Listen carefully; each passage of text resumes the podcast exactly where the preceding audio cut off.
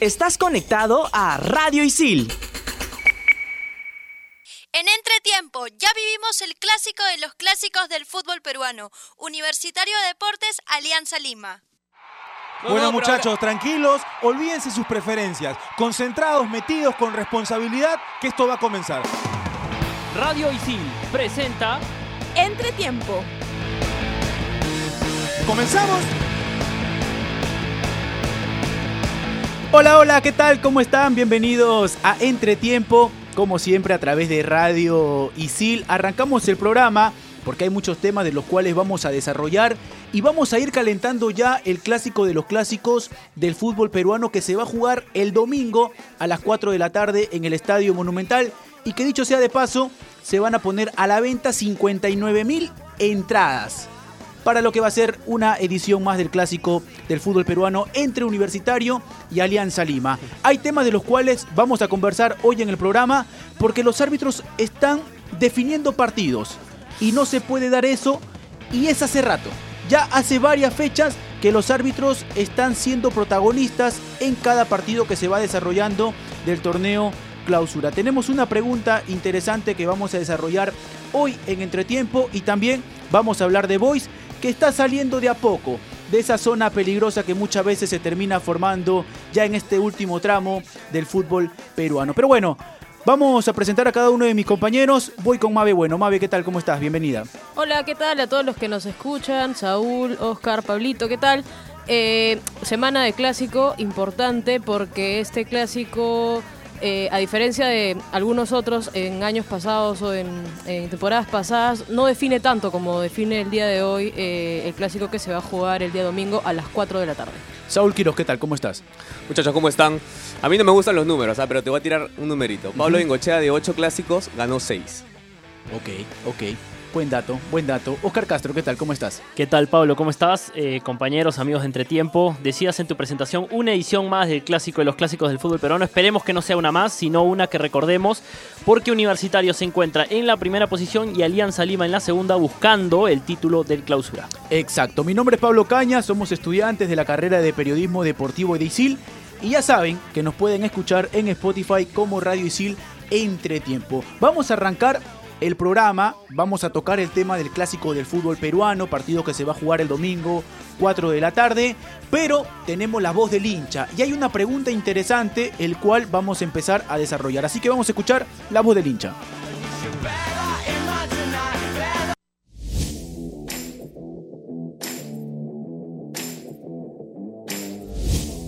La voz del hincha. Gracias por el pase y bienvenidos a una secuencia más de La Voz del Hincha. Esta semana la pregunta es la siguiente. ¿Quién es el favorito a ganar el clásico y por qué? Vamos a conocer las diferentes opiniones de los estudiantes de ISIL. Todo esto y mucho más aquí en La Voz del Hincha.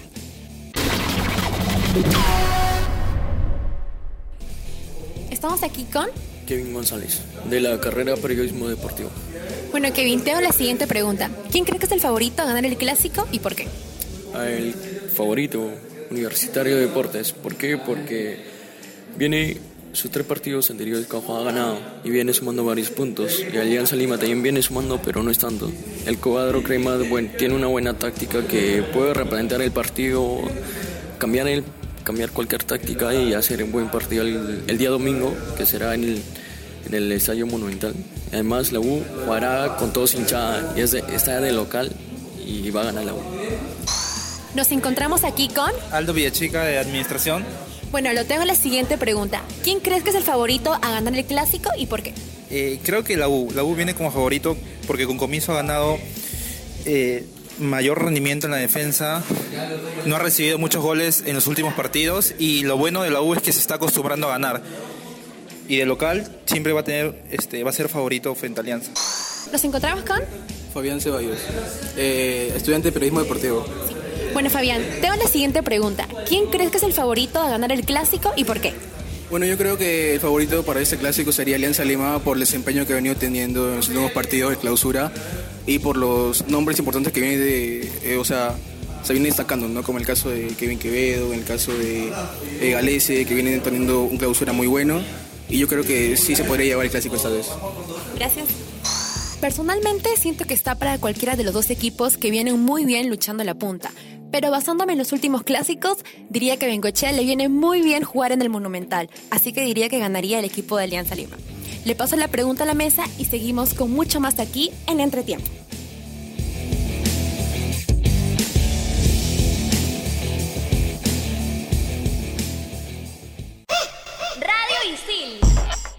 Estás conectado a Radio Isil.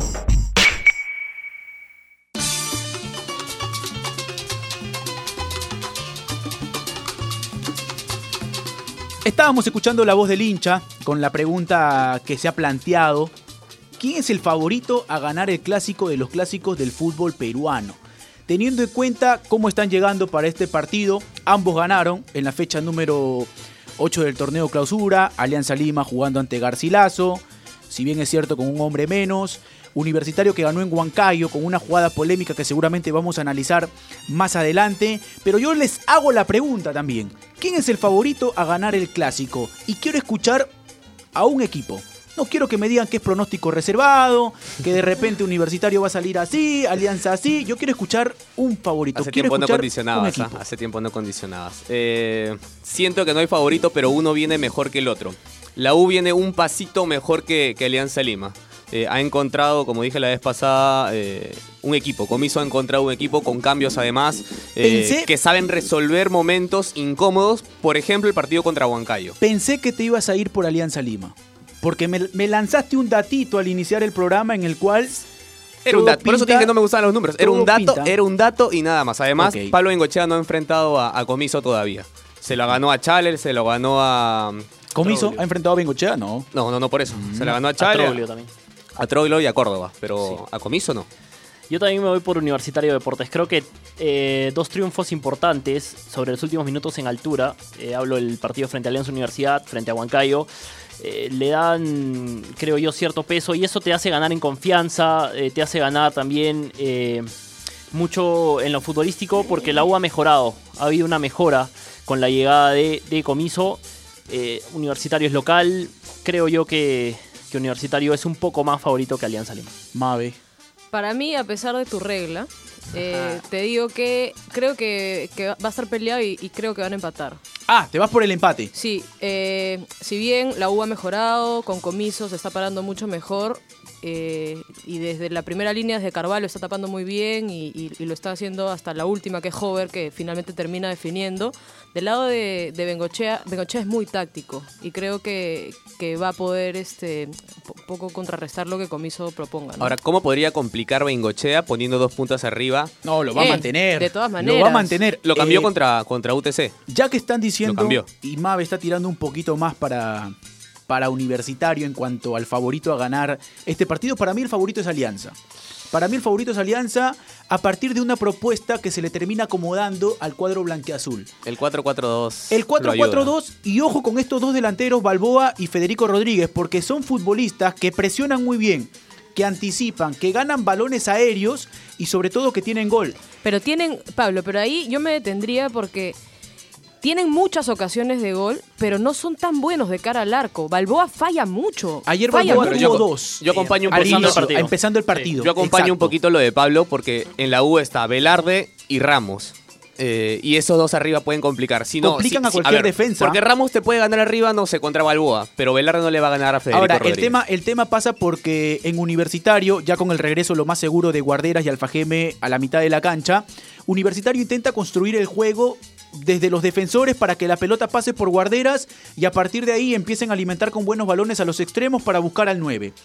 Pero ayer, por ejemplo, en el partido que tiene Alianza Lima con Real Garcilaso, uno se pudo percatar de que estos dos delanteros y a partir de la propuesta de Garcilaso, que era un equipo que intentaba con Archimbó construir el juego, la presión que ejercen estos dos delanteros obligan a equipos que intentan construir el juego desde los defensores a renunciar a esa manera de Y jugar lanzar. y lanzar balones.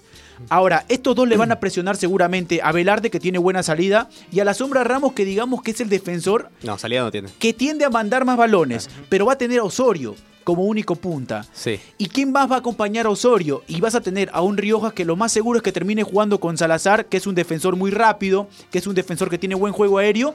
Y la inexperiencia, digamos, de Osorio, que no está tan acostumbrado a jugar un clásico y digamos que la mayoría de partidos ha jugado por derecha y no tanto de nueve, le puede pasar factura. a ¿Tú estás seguro que Osorio va a jugar o es información que tienes o es por lo que viene pasando en la semana pasada? Viene jugando. Es por lo Yo- que viene jugando, ¿verdad? Sí. Yo siento que. Yo no tengo Porque claro se ahorita el, el Pablo equipo de- el equipo universitario no lo tengo claro. eh, por quiénes jugaron además del 9. No me- siento que el 9 contra Alianza Lima todavía no es seguro. ¿Crees que puede jugar con un falso 9? Creo que puede jugar con Hover. Es decir, la bandera se metería al 11, me imagino, o de repente lo pones a vaca. Yo, por ejemplo, creo que Universitario va con el 4-3-3, porque por ahí, cuando recuperas a Guardera y de repente sabiendo de que Universitario tiene que jugar en el Monumental y asumir un protagonismo, dices, claro. la U puede jugar con un 10 y puede jugar con 2 en la primera línea de volantes. Pero siento de que esa alianza tienes que tomar un recaudo y poner a 3 como lo que te está ofreciendo Barreto ahora es importante. A mí me gusta el juego de Barreto. Sí. No sé qué vas a decir. Sí, sí, sí. Mm, me agrada Eh, bastante. Sí, estaba pensando en lo que decías. Y si, bueno, si lo pones así, sí, eh, es importante lo que viene haciendo Alianza Lima, lo que viene haciendo Bengoechea, un técnico que ya lo decía Saúl con su dato, eh, ha sabido ganarle universitario y plantearle muy buenos partidos. Ha sabido sufrir los partidos, porque han habido, creo yo, clásicos en los que Alianza no fue mejor que la U. No, de y ter- hay, y dos, terminó. hay dos clásicos de Bengochea que los termina volteando. Exacto, tal cual. Eh, U- un- uno en el Monumental, recuerdo un golazo de Reinaldo Cruzado. Y el otro en Matute con gol de Godoy al Sí, último. sí, sí. Eh, dicho sea de paso, Godoy se va a perder el partido Exacto. por la tarjeta roja, eh, que no creo que sea una gran baja para Alianza Lima porque no viene mostrando un gran nivel eh, este año. Eh, pero tampoco hay que, hay que dejar de lado que Universitario viene bien en defensa. Eh, viene muchos partidos con la, con la valla en cero, Eso. en los números, sí. Y un eh, Carvalho, figura de- un con un gran ¿no? nivel de Carvalho. ¿Y con cuántas llegadas del equipo contrario? Está bien, Pablo, pero, pero no, hay que, no hay que dejar de lado ese número también. Mira Binacional, Binacional. Has venido a atacar a la U. Has venido a atacar a la U. No, no, no, simplemente, simplemente Viene que- bien la U, por si acaso. No, ¿ah? para mí la U ha mejorado mucho en el tema defensivo y los números lo avalan. Sí, claro. Pero le llegan constantemente. Sí, eso sí. Mira Binacional, mira Huancayo. Ok, Huancayo a cualquier equipo le va a proponer y seguramente le va a llegar constantemente. Ahora, son números, porque yo siempre he dicho que con Ramos en la defensa yo no me siento seguro. Para ti, si no está Ramos, el regreso de Quina sería interesante. Sí, claro. Sí. Ok, Pero, pero Quina no tiene tan buen juego aéreo como Ah, lo no. tiene. Como Eh, lo ya, tiene por ese que lado- por ahí por Ramos ese sí te lado- puede, te puede resolver. Claro, ¿no? teniendo a Balboa y a Rodríguez arriba, son muy cargosos. mete a Ramos y a Quina. Mete a Ramos y a Sí, Quina. es lo más probable. Yo, yo también creo que, que Comiso va a echar mano de los más experimentados. Ahora, el tema pasa porque Bengochea sabe replantear partidos. Y pero Comi- Comiso también. Pero Comiso también. Exacto. En Huancayo, ¿qué hizo Comiso? Jugó dos partidos diferentes, Comiso. Sí, sí, sí, 4-2-3-1 para arrancar y en el segundo tiempo fue consciente que tenía que poblar la mitad de la cancha y empezó a poblarlo con Cabanillas, quien justamente termina fabricando el penal que le permite a Universitario ganar. Ahora, el- a Universitario ahora le empiezan a funcionar los cambios. Antes no pasaba no eso. tenía banca antes. También, pero el que entraba, entraba peor del, del que estaba jugando, ¿no? A pesar que tenía un poquito más de físico. Hoy De la Cruz, hoy Olascua- Olascuaga, Vaca, eh. Barco, están entrando mejor, están tomando protagonismo, o cierto protagonismo para ayudar al equipo. Y jugadores que han ganado en confianza también, ¿no? Eh, lo decías, eh, De la Cruz, Cabanillas, el mismo Barreto, que han ganado en confianza y que hoy son útiles para, para Comiso. Yo siento que la propuesta de Alianza se va a acomodar mucho para jugar un partido en el Monumental. Porque yo no veo a Alianza tratando de quitarle la pelota a Universitario. Si en Matute, a Alianza muchas veces no les disgusta que el equipo contrario maneje la pelota de un sector a otro y que ellos esperen simplemente para la recuperación, iniciar una contra. Pasó ayer. Exacto. Después del gol de, Balones de largos, Beltrán, tal cual, ayer, sí. tal cual. Es Es, un más, juego, ¿no? Es un Alianza juego. encuentra el gol y uno se percata de que Bengochea replantea. Sí. Lo que hace es que Felipe Rodríguez, que estaba jugando por izquierda, pase a jugar por dentro. Normalmente lo que hace Bengochea es sumar un volante de recuperación al medio campo. Que yo me imagino, por ejemplo, que en el partido ante la U es Cartagena el que va a jugar con Cruzado. De todas maneras. No Yo lo creo dudes, que. Cartagena no lo dudes, cruzado. No lo dudes. El que volvió después de tiempo también es José Manzaneda. Exacto. Pero creo por No. la banda está tranquilo ese Sí, Pablo yo- Bengochea. yo creo que es la- más, ¿Por qué Pablo Bengochea, digo, debería jugar con, contra el equipo que, que le ganó a Ayacucho, no? Arrué. Tiene que estar Arrué. Pero Arrué, Arrué partió por derecha igual. O sea, respetó el 4-4-2, pero jugó con Arrué por derecha. ¿Y por qué no manda Quevedo por izquierda y Arrué por derecha? No, el trabajo que te hace Felipe Rodríguez por izquierda, yo creo que no cualquier jugador te lo hace. Yo ¿ah? no siento ni a Quevedo ni a Arrué en este momento. Yo. No lo siento Mm. ninguno. Yo creo que Arrué tuvo un buen partido con Ayacucho, después lo hace jugar Bengochea de 10 ante UTC, no se sintió tan cómodo, ahora tenía también a un futbolista que le daba cada rato constantemente, pero por derecha siento de que Arrué puede marcar una diferencia en el clásico. Ante 11, ante 11 como los que tiene hoy Universitario y ante 50.000 personas como las acaba de ver en el Estadio Monumental, yo pondría a Arrué y a, y a Quevedo por fuera. ¿Y a Porque ellos Felipe tienen por esa dentro? quimba. No, no, no. Tal vez, tal vez lo saco, lo saco ¿Sí? a, Felipe de, de la. Felipe Rodríguez está haciendo... entre- Necesitas- entre- entre necesitas- Felipe, escúchame, dentro de la propuesta de Alianza, no te Sí. olvides de la propuesta de Alianza. Ajá, sí. Dentro de la propuesta de Alianza, ¿qué te sirve más? Un extremo que te pueda hacer el recorrido y Tiene apoyar marca. a lateral o a dos que estén pensando más en atacar. Tiene más marcas. Sí, yo estoy de acuerdo con eso. Balancear, balancear. en- Uno que haga el recorrido, el otro que esté pensando en Yo, atacar. yo creo que el protagonismo de Bengochea va a ser a partir de las contras o de los balones largos. Y en esos balonazos largos puede encontrar a, a Ruey a Quevedo por fuera o, o aguantando a Balboa y a Federico Rodríguez por dentro y sacando la pelota por fuera para que busque de alguna forma Alianza de entrar al largo rival. No lo veo Alianza protagonista. Es, es una visión que tengo, ¿no? No es que, no es que vaya No, a ser así el, par- así el protagonista partido. No va a ser protagonista. No va a ser. Yo creo que la estrategia de Alianza va a ser buscar el partido cediendo la pelota, esperando un error, recuperando y pasando de defensa al ataque lo más rápido posible. Y si es eh, algo bueno, que Cruzado esté fino, que tenga precisión para buscar a Federico Rodríguez y a Balboa, es lo que va a tener que realizar el cuadro blanqueazul si es que pretende, digamos que neutralizar a un universitario de deportes, porque ahí les lanzo la pregunta. ¿Qué de bueno tiene Universitario? Porque hablábamos del tema defensivo y hablábamos de números, y es cierto, a Universitario no le anotan. Digamos que el promedio de gol que está recibiendo es mucho mejor el que está teniendo Comiso al que tuvo Córdoba, pero también es cierto que le llegan constantemente a Universitario. Entonces yo les hago la pregunta, ¿cuál es el arma que tiene Comiso para tratar de ganarle a Alianza Lima el clásico? A ver, Comiso lo que ha hecho es poner una línea de tres, o una, línea que se preocupa mucho por la defensa, para darle el equilibrio y soltar a Hover y soltar a Quintero. Y yo creo que por ahí eh, viene la propuesta y, que puede complicar muchísimo Alianza. Hover y Quintero están en un buen nivel, que no se tienen que estar preocupando por el retroceso de lo que hablábamos hace un, un segundo con Felipe Rodríguez, que sí tiene que hacer el retroceso porque necesita el apoyo en la marca. Hover y, Quintero juegan libres. Y cualquier pelota que quede a una contra o O queden O- mano a mano con el, con el lateral. eh, sí, sí, tal cual. Eh, Hover está eh, Sí. jugando, Sube- si no es 9 puntos, 8.5. No, es el mejor hoy Su desequilibrio. universitario. Sí, sí. claro. Cuando Está se fue- marcando la diferencia. Cuando se fue Denis, Jover dijo, aguanta, yo me pongo la camiseta del, protago- del protagonismo y, y lo voy a hacer, ¿no? Exacto. Ahora, Ahora, ha encontrado un equipo compacto. Sí. Las líneas son más pegadas. El hecho del partido contra Huancayo es medio engañoso por ser, al- por ser altura eh, y por otras, otras circunstancias, pero ha encontrado un equipo más compacto, que las líneas más pegadas. eh, ha encontrado en Guarderas y Alfajeme un, un medio que puede resolver, que Y puede tener la pelota y que puede quitar. e- ese, ese tridente le da equilibrio a universitario. Sí, y yo creo que también el tema del replanteo y los cambios. Están entrando bien los cambios. Vaca quiere entrar a romperla para que a la próxima eh, Comiso lo tenga de repente. De la Cruz vamos. entró bien en De Huancayo. la Sí, Cruz está bien. entrando, está entrando muy bien, está entrando a pedir la pelota, que es algo No, que no. El gol de Universitario viene de la, man- de la banca, Sí. de la Sí. Cruz Cabanillas. Exacto. Bueno, el hablas un penal, poco- el penal, no, no y el hablas gol, un poco de. Vaca, creo que Vaca ingresa mejor de lo que comienza. El, el otro día en Huancayo no, no, arrancó bien. Arrancó creo de que- enganche y pasó a jugar por derecha. Sí, sí, estaba Ahora, un poco eh, perdido eh, ahí. eh, eh, es muy bueno lo que menciona Mabe en cuanto al equilibrio que ha encontrado Comiso en la mitad de la cancha, que yo no creo que por ser local en el Monumental lo cambie. Es decir, para mí va Alfa Geme como volante de recuperación, eh, lo de Barreto como volante interior por derecha y Guarderas también de igual manera como volante interior por izquierda. Esto permite, y lo mencionaba Mabe, que ya los extremos no se preocupen tanto en el retroceso porque estos dos volantes interiores apoyan a los laterales Claro. y no va a permitir de que Quevedo quede en el mano a mano con Gerson Vázquez y que por el otro sector Felipe Rodríguez termine quedando también en el mano a mano con Aldo Corso. A diferencia de Alianza que por ejemplo te pone dos en la mitad de la cancha que lo más seguro es que sea cruzado con Cartagena y sí van, van a haber más duelos individuales cerca al arco de Pedro Galese. Es decir, lo más seguro es que Rosell vuelva al equipo, ¿no? Para que juegue por izquierda como lateral y tenga ese duelo con Quintero. Y por el otro sector, el buen momento de Hover para que vaya lo más seguro el gato Cuba, para que regrese al once titular, porque al no tener un central como Godoy, Salazar lo más seguro es que tenga que correr Por a fin, jugar. por fin ¿No? va a jugar Salazar de central.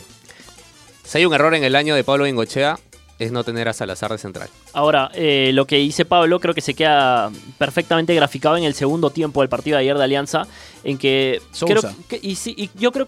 Exacto. Sousa Pero creo que a Alianza no le, no le importaba demasiado que le lleguen por las bandas y, y lo resolvía siempre en, la- en el área. Trata, no, no le importaba demasiado que, que desborden, que metan el centro, pero trataba siempre de resolverlo dentro de su área. Eh, creo que el partido sí se, se- se puede dar de esa manera. Va a ser buen- van a haber buenos duelos por la banda, pero creo que el juego eh, o el equipo que más protagonismo va a asumir es el que gana el medio campo. Exacto. Si El lo gana el clásico- el Fajeme clásico- o, o Guarderas o lo gana Cartagena o Cruzado. O cruzado, exacto. Ahí el está. clásico de los clásicos del fútbol peruano, el día domingo, 4 de la tarde en el Estadio Monumental. Un estadio que lo más seguro es que esté repleto por lo que significa el partido, porque Universitario es el líder del torneo clausura con una diferencia de dos puntos ante Alianza Lima. El partido puede definir si es que Universitario, y siempre un clásico es un punto de quiebre para ambos, se dispara Universitario o finalmente Alianza Lima termina tomando la punta del torneo clausura. Nos vamos con el baúl del Chino Doy. Vamos a hablar del mejor delantero de la historia de la humanidad. Así que vamos a escuchar el baúl del Chino Doy.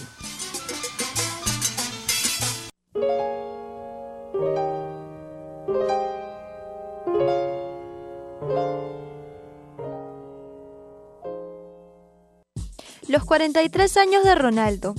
Ronaldo Nazario de Lima nació el 22 de septiembre de 1976. Fue la gran figura de la histórica selección brasileña que ganó el Mundial de Corea del Sur y Japón 2002 y el subcampeonato en Francia 98. Obtuvo además la Copa América de 1997 y 1999, así como diversos títulos europeos con prestigiosos equipos como el PSV, Barcelona, Inter de Milán, Real Madrid y AC Milan. Integró también el plantel brasileño que ganó el Mundial de Estados Unidos 94, contando solo con 17 años, aunque no llegó a disputar ningún partido del campeonato. Ha sido galardonado con el premio FIFA World Player en 1996, 1997 y 2002, la Bota de Oro de Europa en 1997, el Balón de Oro de Europa en 1997 y 2002.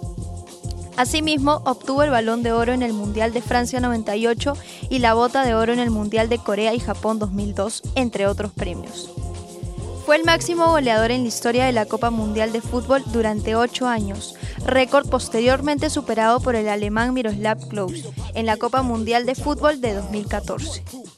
Ronaldo es también el segundo goleador histórico de la selección brasileña después de Pelé. Se retiró como jugador en el equipo Corinthians de Brasil, equipo que lo fichó en diciembre del 2008 y en donde se estrenó como goleador el 8 de marzo de 2009. Después de estar más de un año fuera de los terrenos de juego, anunció su retiro a principios del 2011. And we won't stop until we get y'all, till we get y'all, say yeah. En Radio Isil también puedes escuchar Fusión Alterna. No te quedes y sé parte de lo más trendy del mundo de la música. Conciertos, festivales y toda la movida de la escena local e internacional. Fusión Alterna. Búscanos en Spotify como Radio Isil. Quiero contarle, mi hermano, un pedacito de la historia negra, de la historia nuestra, caballero. Y dice así.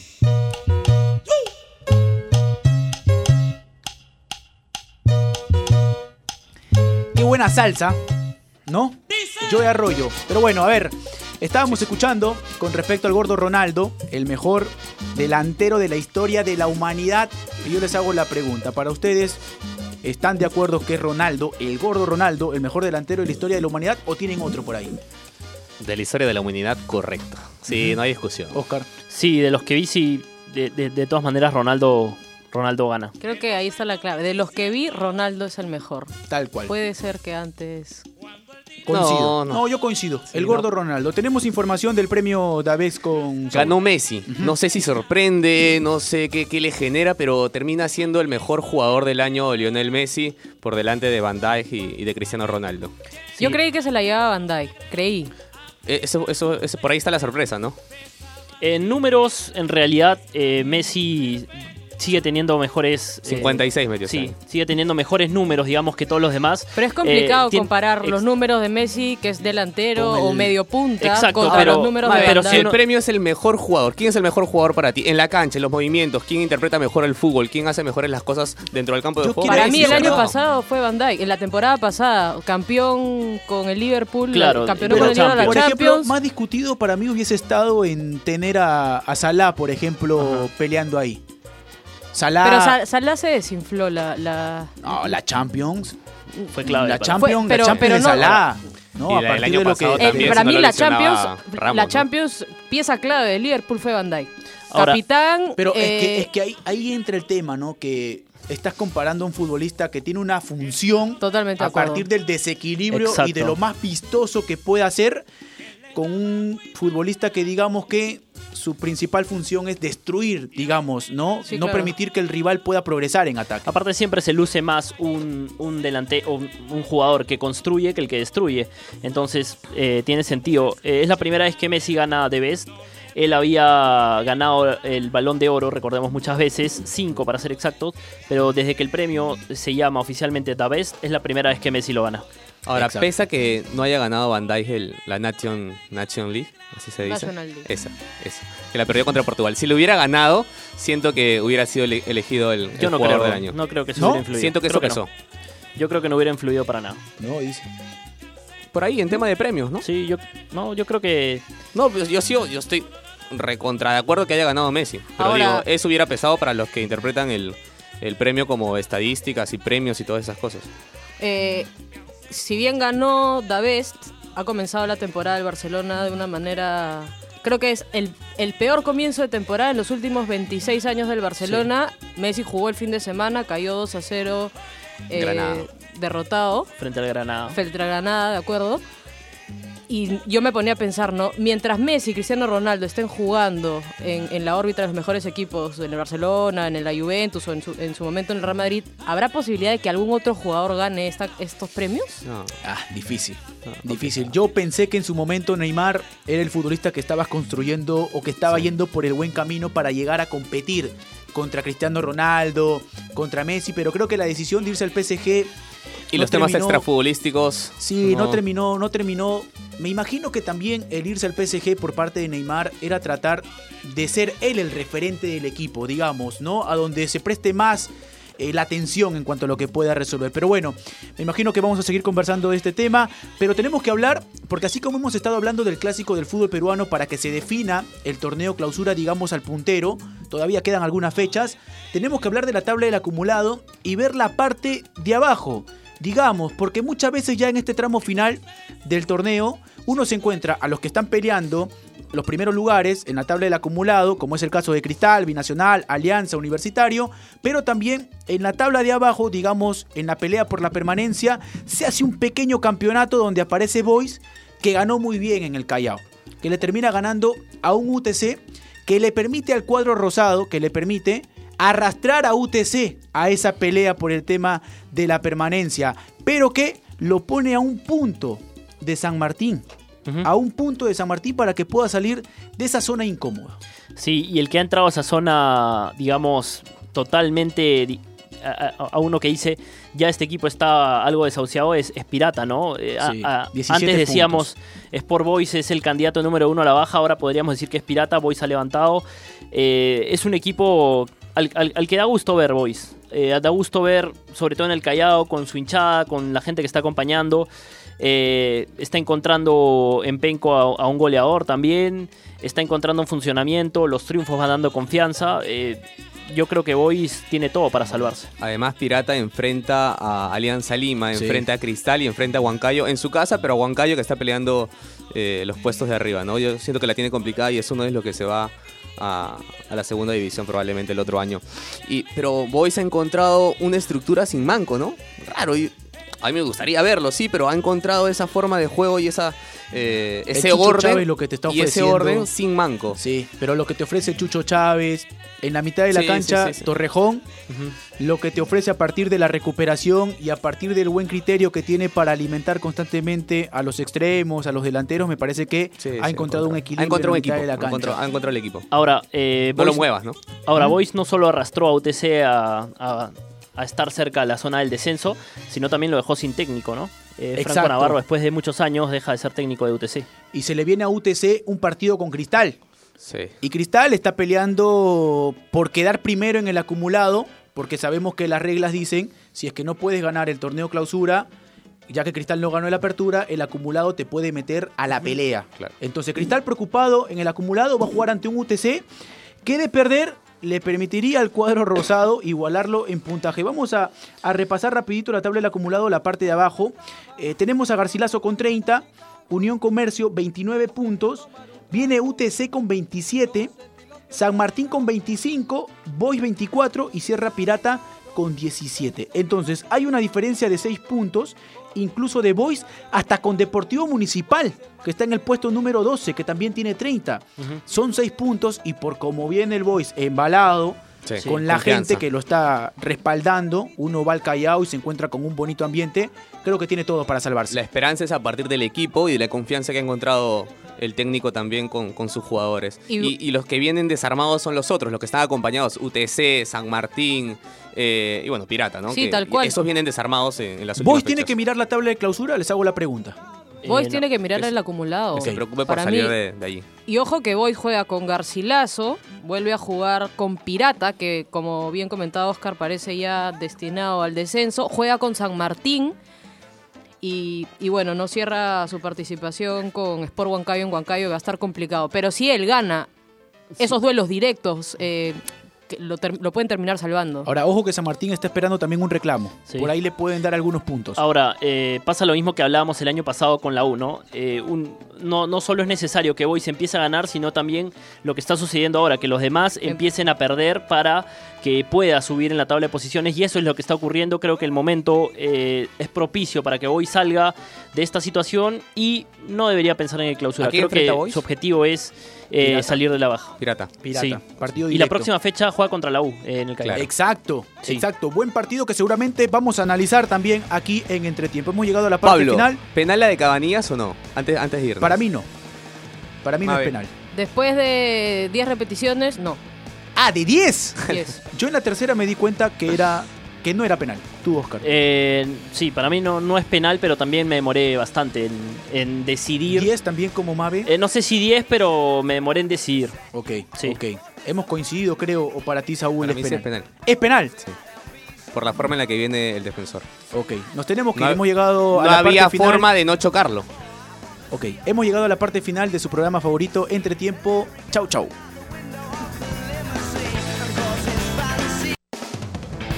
Radio Isil presentó Entretiempo.